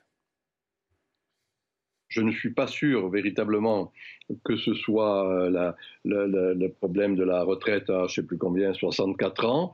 Tout est prétexte actuellement, de mon point de vue, pour s'insurger euh, contre, dans le fond, ceux qui ont le pouvoir. Nathan Dever, est-ce qu'on peut voir effectivement euh, des mobilisations, non pas anti-réforme des retraites, mais anti-gouvernement, anti-Emmanuel Macron? C'est intéressant ce que dit Michel Maffezoli parce que c'est vrai qu'il y a quelque chose qui me, qui me heurte, moi. C'est que euh, les grandes crises sociales, les grands moments de contestation sociale sont souvent en mi-mandat. Alors là, on n'est pas tout à fait en mi-mandat, mais les Gilets jaunes, c'était à peu près, euh, c'était un peu après l'élection. Là, c'est également un an après l'élection. Et, et, à chaque fois, pendant l'élection, on n'entend absolument pas de lutte sociale. Euh, c'est d'ailleurs la, la, campagne se joue toujours sur des terrains autres. En 2017, elle s'était jouée sur des non-sujets absolument inintéressants. Est-ce que tel ou tel candidat avait telle ou telle affaire? Enfin, des choses qui étaient très superficielles, qui n'étaient pas du tout politiques. Et là, ça s'est joué sur des affaires aussi que je trouvais pas très politiques, c'est-à-dire un président qui ne fait pas campagne, euh, une guerre qui était évidemment majeure, mais qui a dans le, disons, qui a, dans, le, traitement a parfois étouffé débat politique qui aurait dû être fait en France. Et on a l'impression que le sentiment, c'est celui à chaque fois que l'élection présidentielle n'a pas été un moment de concertation politique. Alors à cela, à mon avis, il faut ajouter une chose, c'est peut-être que le régime présidentiel n'est pas paradoxalement un régime politique. C'est-à-dire précisément quand on nous demande pendant six mois de faire campagne, d'étaler tous les sujets, et de nous demander euh, quel avenir on veut pour la France, en fait, c'est la grande cacophonie. On ne peut pas traiter tous les sujets à la fois, l'économie, le social, le géopolitique, etc. Et peut-être qu'il faudrait peut-être repenser et faire les choses euh, euh, bout par bout, dossier par dossier. Paul et Marc veulent réagir à vos propos, Nathan pour, pour, faire écho à ce que disait Nathan Dever, je ne crois pas que ce soit le système présidentiel ou en tout cas le legs de la Ve République qui nous mettent dans le marasme antidémocratique ou adémocratique dans lequel nous sommes aujourd'hui. Je pense qu'on peut très bien envisager une cinquième république où le président a un moment fort de la vie politique autour de son élection, où pendant six mois il est investi de la souveraineté populaire comme l'a voulu euh, De Gaulle en 62, et, et après avoir un gouvernement, disons, avec des référendums, avec un recours accru au référendum, à la consultation citoyenne, avec des référendums d'initiative locale, etc., etc. Il y a plusieurs choses qui peuvent être mises en place parce que sinon, j'ai un peu peur, si vous voulez, du fait qu'on se dise, bah tiens, la sixième République serait la solution à tout cela, et puis en voyant promener le système présidentiel, euh, tout l'héritage gaulo-bonapartiste de ce pays, et finalement le remettre serait pire que le mal. Donc, euh, je me c'est le, projet macronien, ça. Là, vous êtes en train de, vous êtes en train de rallier au projet macronien. parce, que, parce que je rappelle qu'Emmanuel Macron parlait d'élection de mi-mandat, de vérification de mi-mandat. Ce que je crois, ce que je crois, c'est que celui, le, prochain président ou celui-là, celui-là pas, mais qui voudra réformer la France, il le fera évidemment dans les 90 ou 120 jours qui suivent son, son élection. Et je crois que le meilleur indicateur que l'on a de cette absence de volonté, finalement, dans le fond, de réformer les choses, c'est de ne pas avoir fait des réformes immédiatement après l'élection. Il aurait dû faire tout de suite la réforme des retraites. Mais il, il fallait faire un certain nombre de, réformes de fond, hmm. notamment les, réformes sécuritaires, la réforme de la justice, la, retraite. Il fallait le faire immédiatement après l'élection. On sait très bien aujourd'hui que dès que l'élection passe, ensuite, hmm. la légitimité du président est remise en cause systématiquement, systématiquement, et que donc cette période de grâce dure pas longtemps, 3-4 mois. Alors la réforme des retraites, on aura euh, l'occasion d'en reparler tout au long de la semaine et même au-delà. On va voir comment ça se passe. On sera attentif, euh, en tout cas, à cette mobilisation de, jeudi euh, prochain. Je vous propose de parler de cette affaire à, Lyon où des parents qui fréquentent les terrains de sport de Gerland eh bien, sont démunis, sont en colère, puisque depuis plusieurs mois, la prostitution s'est installée au vu de leurs enfants, mais la mairie écologiste, eh bien, elle refuse de les déloger. Euh, un sujet euh, de Solène Boulan et d'Olivier Madinier, et puis un témoin a accepté euh, d'être en liaison ce soir avec nous, un témoignage anonyme, nous l'appellerons Marion, nous la retrouverons juste après le, sujet. Il y a un mois, nous étions à la plaine des Jeux de Gerland dans le 7e arrondissement de Lyon. Ici, des dizaines de camionnettes sont stationnées 24 heures sur 24 sur près d'un kilomètre. Un haut lieu de la prostitution lyonnaise, situé à quelques mètres d'un terrain de jeu. Après la pétition d'un collectif de riverains pour éloigner les camionnettes, plusieurs d'entre elles ont été délogées par la police, mais les enfants restent confrontés aux scènes de racolage. Ils voient tous les jours des femmes nues, euh, certains ont déjà vu des scènes de sexe, euh, camionnettes ouvertes. Il y a des gens bizarres qui rôdent autour de tout ça, il y a des voyeurs, il y a, vraiment une ambiance qui est, assez euh, oppressante. Donc il y a une violence psychologique dont ils sont victimes quotidiennement quand ils vont sur les terrains. Les membres du collectif dénoncent toujours le manque de prise en charge des prostituées par la mairie. On laisse ces pauvres femmes, ces pauvres prostituées euh, faire l'exercice euh, dans des conditions qui sont inhumaines. Euh, c'est insalubre, c'est pas digne. Il y a beaucoup de manque de dignité, de courage, beaucoup de manque de dignité et de courage de la part de la mairie de Lyon. Pour l'heure, la ville refuse de déloger les prostituées au nom de l'humanisme. Elle a entrepris la construction d'un mur végétalisé destiné à cacher les camionnettes. Les riverains réclament quant à eux des arrêtés d'interdiction de stationnement. Alors je vous le disais, Marion, euh, qui euh, habite dans, le secteur de Gerland, est, avec nous de façon euh, anonyme hein, pour votre sécurité. On le comprend. Merci en tout cas d'avoir accepté notre invitation. Peut-être racontez-nous ce quotidien pour vos enfants avec, on l'a vu, hein, ces camionnettes de, de prostituées à la bord des stades. Il dure depuis combien de temps? Bonsoir. Euh, oui, du coup, euh, on a constaté que, enfin voilà, la prostitution c'est quelque chose qui a toujours existé euh, sur Lyon, comme dans toutes les grandes villes. Il y avait des dizaines de, de camionnettes par-ci par-là, mais vraiment depuis le mois de septembre, la situation s'est dégradée à Gerland. On est passé d'une trentaine de camionnettes à plus d'une centaine de camionnettes, et c'est vrai que ben, l'environnement s'est très très vite dégradé. Et voilà, c'est ce qui se passe à Gerland, c'est vraiment moyenâgeux. On pensait que la mairie avait saisi la gravité et l'urgence de la situation, mais on se sent pas du tout euh, soutenu. Euh, voilà, donc on essaye de faire des démarches. Euh, il y a une très très légère comment dire, euh, évolution, mais vraiment très fébrile euh, grâce à la police nationale qui est quand même intervenue de façon un peu plus fréquente. Mais aujourd'hui, voilà, on, on, est toujours confronté à cette situation. D'ailleurs, on, on trouve que le sujet est un peu détourné parce qu'on parle que du problème de prostitution. C'est un problème bien sûr auquel il faut trouver des solutions, mais ce n'est pas notre combat. Notre combat, c'est la protection des enfants et des familles. Et à la plaine des Jeux, il faut savoir qu'il n'y a pas que des prostituées, il y a aussi des proxénètes, des trafiquants de drogue, des drogués, des clients bizarres. Euh, il y a des mamans qui se font euh, régulièrement aborder euh, dans leur voiture quand elles attendent leurs enfants par des clients qui sont parfois agressifs. Et vraiment, on craint, enfin voilà, chaque jour, il y a des choses anormales. Marion, est-ce que vous m'entendez? Oui. Voilà, pardonnez-moi, je vous coupe. pour revenir avec les relations que vous avez avec la mairie, est-ce que vous êtes entendu? Qu'est-ce qu'on vous répond très concrètement? Puisque ça, ne date pas d'aujourd'hui, cette situation. Tout à fait. Alors nous, la mairie euh, nous a proposé comme solution ce fameux mur végétalisé. Mmh. Mais il faut savoir qu'à la base, euh, ce projet avait été voté euh, non pas pour solutionner un problème de, prostitution, mais pour, pour réparer en fait les clôtures qui étaient abîmées le long des stades. D'ailleurs, juste pour apporter une petite modification à ce qui a été dit ce matin, le coût de cette clôture n'est pas de 500 000 euros, mais de 850 000 euros. C'est euh, clôture végétale, c'est ça, c'est ce qu'on vous propose pour, euh, pour que les enfants ne, ne, ne, voient plus ces camionnettes. Tout à fait, ce qui changera pas grand-chose à cette situation d'insécurité parce que les enfants et les familles sont quand même obligés de passer entre ces camionnettes pour se rendre sur les terrains.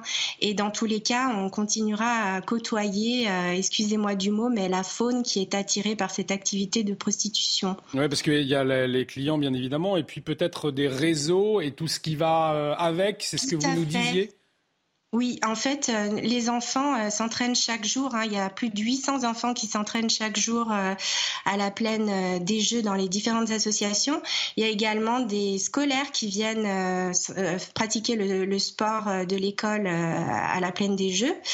il y a voilà, il y a les familles, il y a les petits frères, les petites sœurs, il y a des nounous, des grands-parents qui accompagnent. donc en fait, on est vraiment très nombreux à être sur sur la plaine des Jeux et enfin voilà. Aujourd'hui, on est estime que, euh, enfin voilà, on constate que la mairie, en fait, euh, euh, que la priorité de la mairie, en fait, c'est la sécurité des prostituées au détriment de celle de nos enfants. Voilà, c'est ça, c'est-à-dire qu'il n'y a pas de démarche pour, pour déloger ce, ce, réseau de prostitution. Pas du tout. La mairie n'envisage pas de déplacer les prostituées parce qu'elle considère que si elles se retrouvent dans un endroit isolé, c'est risqué pour, pour leur vie. Donc en fait, elle considère qu'effectivement il y a un risque et du coup, ben voilà, en fait, c'est un peu comme si elles organisaient au final ce, cette activité autour de la plaine des Jeux dans un but de, de protéger en fait les prostituées, mais voilà, ça se fait au détriment euh, des enfants et des familles qui, euh, qui, fréquentent la plaine des Jeux. On est assez estomaqué euh, de, de, vous entendre ce soir. Merci en tout cas, Marion, d'avoir accepté de, témoigner sur notre antenne ce soir sur la situation, effectivement. complètement hallucinante à, côté de Gerland. Ce qui est le plus hallucinant, au fond, c'est la réaction de la mairie. absolument, mais la, mairie ne peut pas s'occuper des enfants exposés à la délinquance et à la prostitution, puisqu'elle s'occupe des balades en poney. Je vous rappelle que la mairie de Lyon, euh, en ce moment, euh, veut euh, complètement réformer, sous pression de ses amis écologistes, les balades en poney, les balades en poney à la tête d'or. Il y a un seul, un seul dresseur, qui, enfin un seul, commerçant qui s'occupe d'offrir des, balades en poney. L'appel d'offres n'a pas eu de succès. Mhm. Ce commerçant s'est représenté, il est toujours tout seul. Et la mairie veut l'obliger euh, à faire balader les poneys dans l'ensemble du parc, ce qui est absolument pas possible, et surtout l'obliger à faire 10 minutes de pédagogie avec chaque enfant avant qu'il monte sur le poney. Très soporifique. Ça, ça, hein, hein, ça, ça euh, l'accapare, vous voyez. Mais alors, les problèmes de prostitution... alors, le, Marc Vernon. je crois que le, sujet dépasse, dépasse cette fois-ci euh, le simple cas de, de, des prostituées même si je me demande euh, quelle va être la position du préfet, parce que euh, Monsieur le maire, Monsieur Doucet, hein, ce n'est pas, pas sa première à lui, mais euh, il n'a pas le droit comme ça de décider euh, que euh, la prostitution est la bienvenue chez lui. Vous savez, lorsque la, la, la, prostitution est très encadrée par la loi en France, si vous avez le malheur de louer une seule journée un, un bien immobilier à une prostituée, vous êtes poursuivi pour proxénétisme. Mm. Donc, bon courage à M. Doucet dans ce qui va s'annoncer dans, dans les prochains rendez-vous qu'il aura avec le préfet. Mais enfin, M. Doucet, lui, son objectif, euh, c'est pas vraiment de gérer Lyon. Hein. Vous savez, il a quand même un track record, comme on dit. Il a quand même un passif, lui, qui est quand même costaud. Hein. L'écriture inclusive à la mairie de Lyon, euh, l'interdiction euh, de la viande dans les cantines de la ville. Euh, il, a pas, il a critiqué le Tour de France comme personne ne l'a jamais fait. Enfin, et puis surtout, il a, il a rompu la tradition des vœux, des, des vœux angevins, une tradition qui a plus de 500 ans, hein, pour aller inaugurer une mosquée le lendemain. Donc, Monsieur Doucet, il est très particulier. Mais je me demande s'il a, il n'a pas fait l'erreur de trop. Parce que sédentariser des prostituées par dizaines, il y en a plus de 100 je crois, à côté d'un terrain de jeu pour enfants, au nom de l'humanisme, enfin bon, franchement, c'est scandaleux. Nathan Dever, Paul Monin. Non, je pense que je voulais juste faire écho à ce que disait Marc. Je pense qu'il y a deux sujets. C'est-à-dire qu'il y a le sujet de l'impéritie des élus écologistes, des édiles écologistes, et il y a effectivement l'incapacité politique totale de Grégory Doucet à lutter contre l'insécurité dans sa ville ou la délinquance. Et effectivement, derrière cela, il y a des réseaux de proxénètes, etc. Une délinquance que jamais, qui sera jamais traitée par Grégory Doucet. Euh, le même Grégory Doucet qui ne fait rien à la guillotière, etc., etc. Donc de toute façon, la sécurité, l'insécurité des Lyonnais n'est pas le sujet du maire a priori. Euh, et, et effectivement, une des seules solutions qui peut presque faire rire, c'est ce mur végétalisé pour encadrer, cacher la misère. C'est absolument incroyable effarant. Et puis après, il y a un deuxième sujet qui est plus complexe et qui est plus politique et dont moi, même quasiment philosophique, auquel moi je n'ai pas la réponse et qui est un vieux sujet et même un vieux sujet de débat et de fracture à gauche et chez les féministes, c'est euh, le rôle, euh, disons, enfin la façon dont l'État doit régenter ou non la prostitution. Doit-on pénaliser les clients? Doit-on ouvrir les maisons closes? Doit-on euh, carrément interdire et proscrire la prostitution, etc., etc. Et là-dessus, très franchement, Moi, j'ai pas un avis arrêté sur la question, mais du moment qu'on ne tranche pas la question et qu'on fait des prostituées quelque chose d'hybride entre permis et pas permis, eh bien effectivement, on ouvre la porte à ce type de situation ici, et c'est pareil en région parisienne, dans toutes les grandes agglomérations. Nathan Dever, je vous laisse la parole dans un instant. Marion, qui est encore euh, avec nous, cette, habitante euh, donc à côté de lyonnaise, à côté de, Gerland ou à côté où on voit de, de, ces prostituées donc dans des camionnettes.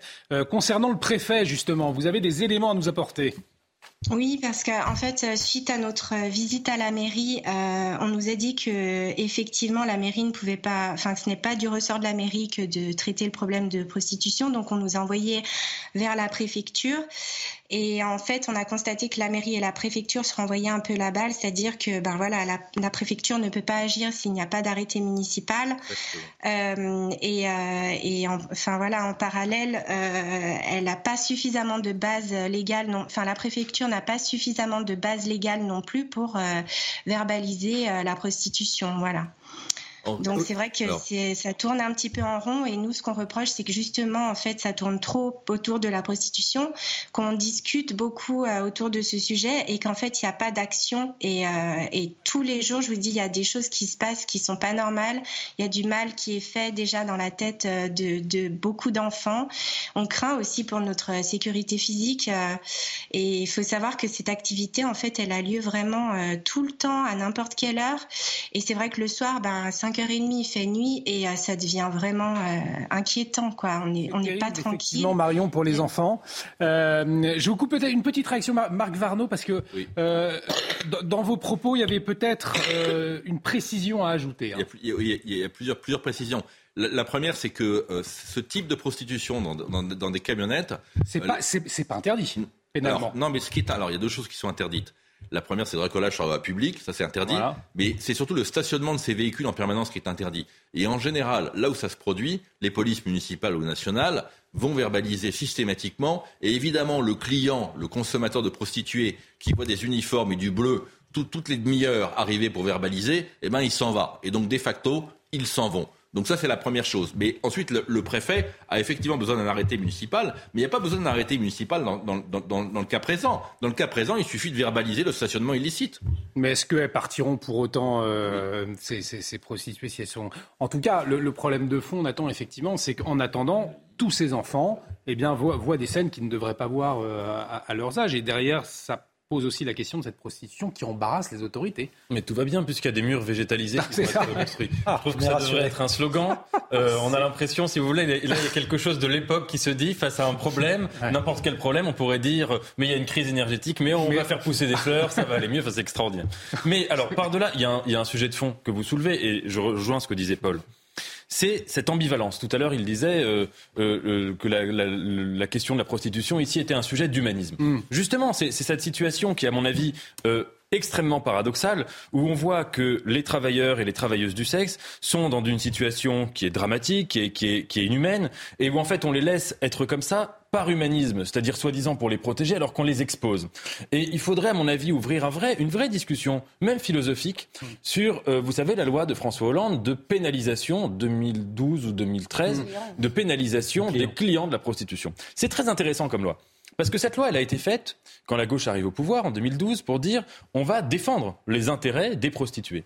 Et en fait, la plupart des syndicats ou des associations qui venaient en aide aux prostituées disaient cette loi les expose au contraire à des menaces parce que du coup ça va être de plus en plus clandestin, ce sera difficile de le voir et donc il y aura de plus en plus d'agressions. Et donc ça, si vous voulez, c'est une gauche intéressante, c'est la gauche qui veut faire le bien des gens contre leur gré. Mmh. Et pour ma part, je pense que c'est pas comme ça qu'il faut faire. Et que, que ce soit sur le sujet de la prostitution ou sur les autres, on ne peut pas décider à la place des gens ce qui est leur bien. Et en l'occurrence, je pense qu'il faut écouter les associations euh, ou les, les, syndicats, etc., qui aident les, les, les prostituées et qui disent qu'il y a vraiment une distinction à faire entre, en effet, ce qui est fait dans des camions, souvent avec des réseaux, souvent avec des, des proxénètes derrière et une situation en fait d'esclavage, et puis euh, d'autres situations où on est proche de ce que peut décrire Emma Becker dans la maison, à savoir ouais. des situations euh, consenties, désirées et voilà. Donc, et qui sont évidemment très largement minoritaires. Mais si on n'est pas capable de faire un travail de fond, de faire une vraie distinction et de penser cette chose rationnellement, eh bien, on arrive à ce paradoxe qui est inhumain, où on prétend protéger des prostituées en les exposant, et où en plus, mmh. ça pose un problème pour les enfants, pour les gens qui habitent dans le quartier. Il y a du problème. Marion, qui est avec nous, veut euh, nous apporter des précisions aussi sur les décisions de la mairie. On va vous entendre dans, dans un instant. Il est 23 h bientôt presque 30. Euh, le temps de retrouver Isabelle Piboulot pour faire un, point sur les dernières actualités. On vous donne la parole ensuite, Marion.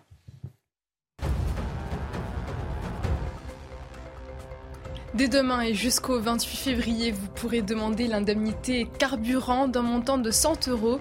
Une démarche à faire en ligne sur le site impôt.gouv.fr ou dans votre centre des impôts. Cette aide est versée aux 10 millions de travailleurs les plus modestes. Elle sera versée en une fois aux ménages dont le revenu fiscal de référence était inférieur à 14 700 euros en 2021. Dans l'actualité internationale, neuvième et dernier épisode de pluie attendu en Californie. Des précipitations intenses avant qu'un temps plus sec ne s'installe. Hier, des pluies se sont abattues sur la côte pacifique, provoquant le débordement de nombreux cours d'eau. De nouvelles inondations sont attendues ce lundi. Depuis près de trois semaines, une série de tempêtes a fait au moins 19 morts.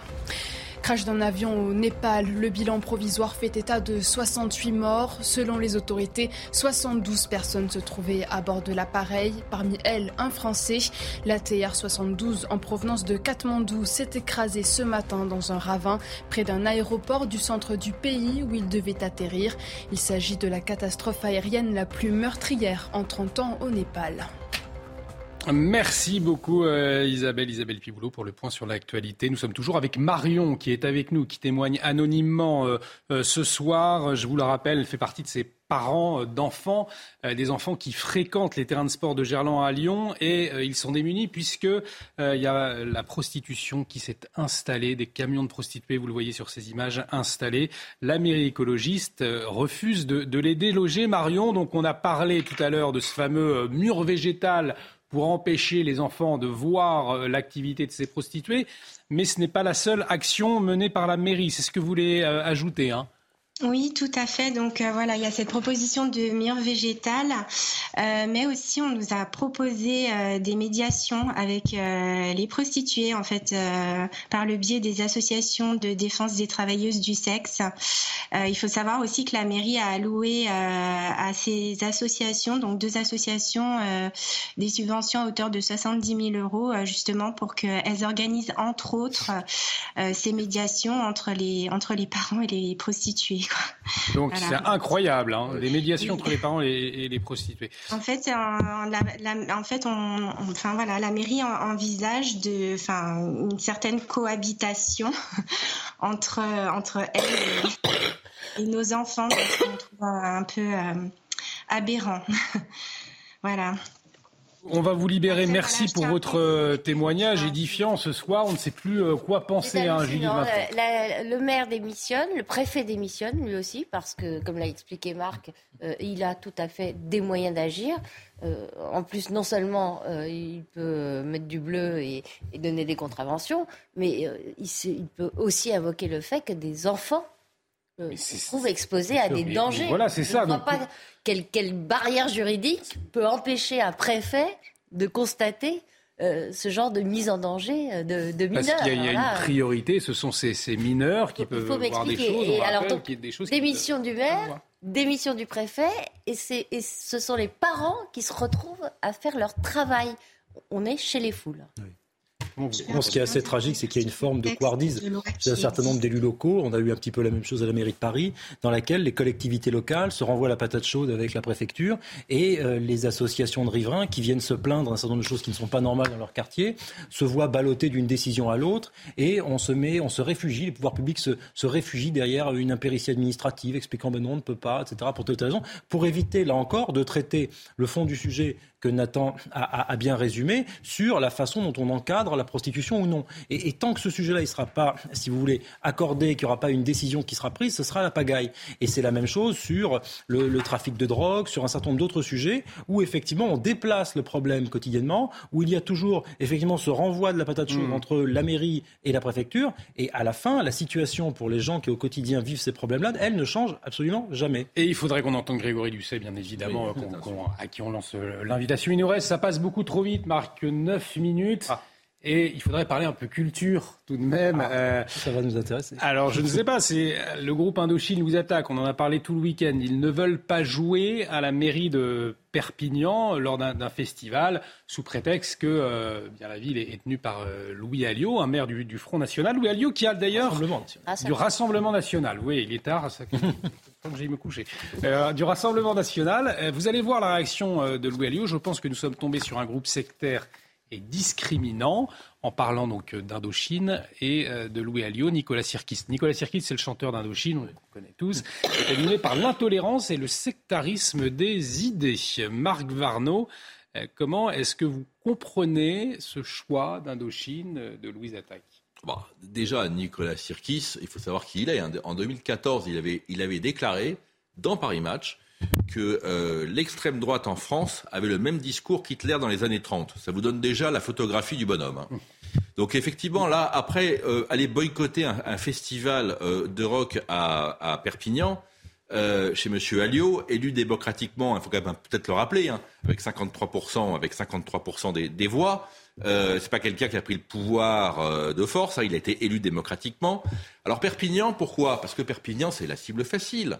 Euh, ce monsieur Sirkis, il n'aurait jamais euh, boycotté ni la ville de Paris, ni les Eurocaines de Belfort. Hmm. Parce que là, ça l'aurait gêné pour vendre, des, pour vendre sa musique. Par contre, Perpignan, il fait un coup de pub.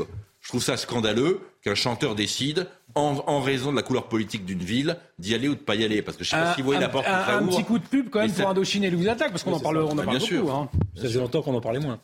Non, et puis, si vous voulez, euh, il peut y avoir Bon, chez l'artiste, il y a des convictions. Moi, j'aime bien les, de, artistes engagés. On en parlait hier soir avec Nathan Devers. Bon, moi, euh, je ne sais pas ce que disait Nathan hier, parce que malheureusement, j'ai pas regardé l'émission. Ah je la regarde tout le temps, y compris quand Nathan Devers est en plateau.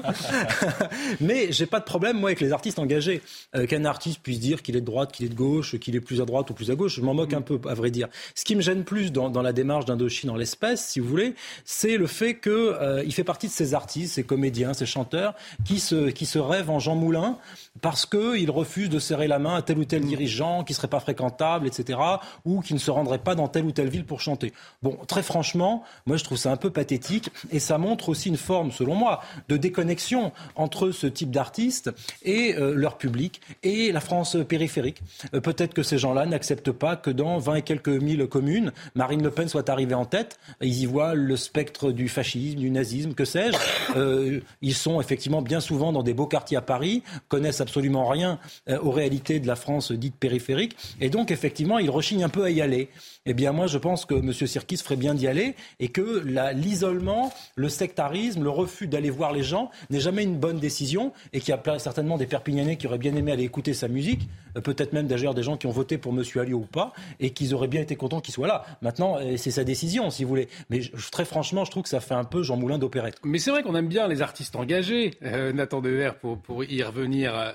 pour autant, engagés dans leur œuvre, dans leurs paroles ou alors dans, dans ce qu'ils peuvent peindre et pas forcément par ce type d'action oui, je suis d'accord avec vous. Je pense que l'engagement, c'est pas seulement signer des pétitions, euh, faire des tweets, euh, parler dans les médias. L'engagement, c'est avant tout, vous l'avez dit, c'est dans une œuvre. Mm. Euh, et c'est comme ça qu'on façonne un engagement. Ensuite, moi, je, je comprends, je pense qu'ils ont parfaitement le droit de, de faire ça et que ça, ça logique. J'aimerais juste faire une remarque, c'est que peut-être aussi un artiste, il est là pour créer du lien, pour créer du lien avec les gens et pour essayer de comprendre les réalités qu'il a en face de lui. Donc on peut, moi je vous dis ça, par exemple, pour, pour mes livres, etc. Moi, rencontrer des gens pour, pour écrire, pour comprendre la société, rencontrer des gens qui votent pour un parti que je condamne et auquel je m'oppose, eh ben, au contraire, c'est intéressant, c'est enrichissant. Parce que si vous vous opposez à un parti, mais que vous n'y connaissez rien, que vous ne comprenez mm. pas les raisons qui font, euh, qui poussent X% de Français à voter pour, pour ce parti, eh bien, ça fait que, que, vous, que, vous, que vous passez complètement à côté du sujet. Cependant, et j'ajoute, à mon avis, quand même, il y a une opération de communication d'Indochine peut-être, mais du, Front, du Rassemblement national aussi. Mm. Alors quand on entend le Rassemblement national nous parler de discrimination, c'est quand même c'est quand même comique, premièrement. Et deuxièmement, il faudrait faire le petit historique de toutes ces dernières années, euh, de tous les appels du pied qu'ils font au monde de la culture, qu'ils ont fait récemment à Serklarsfeld. Bon, c'est pas tout à fait le monde de la culture, c'est un peu plus large que ça, mais c'est quand même aussi fort de café. Et, on voit bien qu'il y a quelque chose qui vient compenser euh, une absence totale, une carence de projets culturels du Rassemblement national pour la France. Quand on regarde leur programme culturel, à part la restauration des vieux monuments, qui est importante, hein, mais ils ne proposent strictement rien. Euh, on, est, on, est, très très loin de Malraux. On est très très loin de Malraux. Julie de Vintraube, on vous a pas entendu sur Indochine. Euh, oui, non, je trouve, que, je trouve, que, Marc a absolument tout dit, et sur le personnage, et sur l'aspect absolument lamentable de, ce coup de com' et qui consiste à, politiser et à sanctionner euh, euh, les habitants d'une ville euh, parce qu'on n'est pas d'accord avec le choix qu'ils ont émis. Ce que je trouve encore plus triste, c'est que l'organisation du festival a cédé. Ils ont dit bon, d'accord, on, le fait ailleurs. Et, assez rapidement, en tout cas, Indochine nous attaque, c'est pas trop mal. Ce qu'ils font comme musique, on aime bien, on a tous dansé, on a tous dansé dessus, comme Hugo Frey, alors des bonnes nouvelles d'Hugo Frey, parce que je ne sais pas si vous avez suivi depuis hier, euh, une rumeur a été lancée sur Twitter concernant une potentielle mort euh, d'Hugo Frey. les réseaux sociaux se sont enflammés. Alors rassurez-vous, il se porte à merveille. Nous avons euh, pu le, joindre cet après-midi. Voilà, il nous dit tout va bien, c'était une rumeur. Et son entourage, en tout cas, a eu cette mauvaise surprise de, de cette rumeur. On écoute Hugo Frey on se demande bien d'où vient cette information. Parce que c'est. Euh, je ne suis pas malade. Je, suis l'autre jour, je suis légèrement. J'ai fait une petite chute au cours de laquelle je suis euh, un petit peu euh, abîmé, le poignet, mais je suis pas malade. Je suis en très bonne santé. Dans 15 jours, un mois, c'est guéri. Donc au mois de mars, avec ou sans guitare, je repars en tournée. Voilà, Hugo Frey, 93 ans, avec ou sans, guitare, qui, repart en tournée. En tout cas, on est rassuré, mais tout de même, ces, rumeurs sur les, sur les réseaux, c'est terrible. Alors avant, il y avait les, euh, les fameux euh, journaux People aussi qui mmh. euh, Donc on est rassuré, mais ça dit quelque chose quand même de la fake news, de la rumeur qui peut très vite s'enflammer sur les réseaux. Oui, absolument. Enfin, là, l'avantage, c'est que le, démenti est facile. Oui, c'est ça, c'est ça. Ça rappelle un peu, euh, c'est Isabelle Adjani qui était allée euh, chez, dans un, journal télévisé euh, planter la bise sur la joue d'un présentateur célèbre qu'il avait annoncé très malade. voilà. Ah, le poison et l'antidote.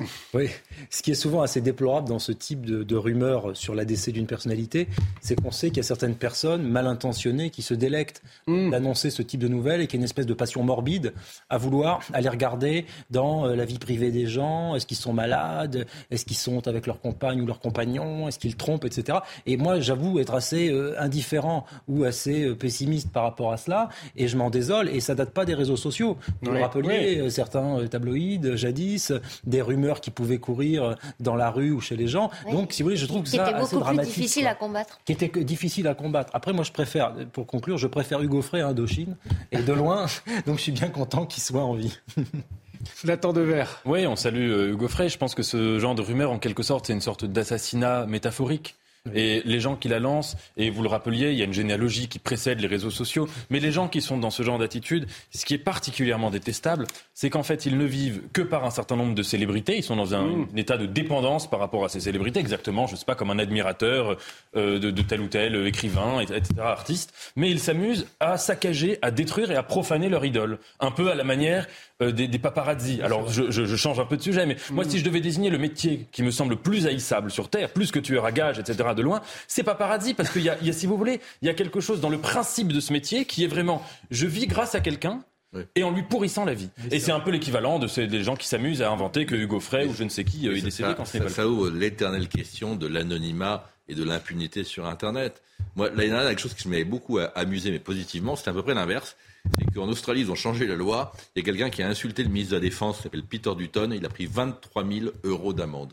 Après, calme plat, c'est fini. Et en tout cas, Hugo Frey, pour notre plus grand plaisir et euh, bel et bien vivant, 83 ans. Ah, ah.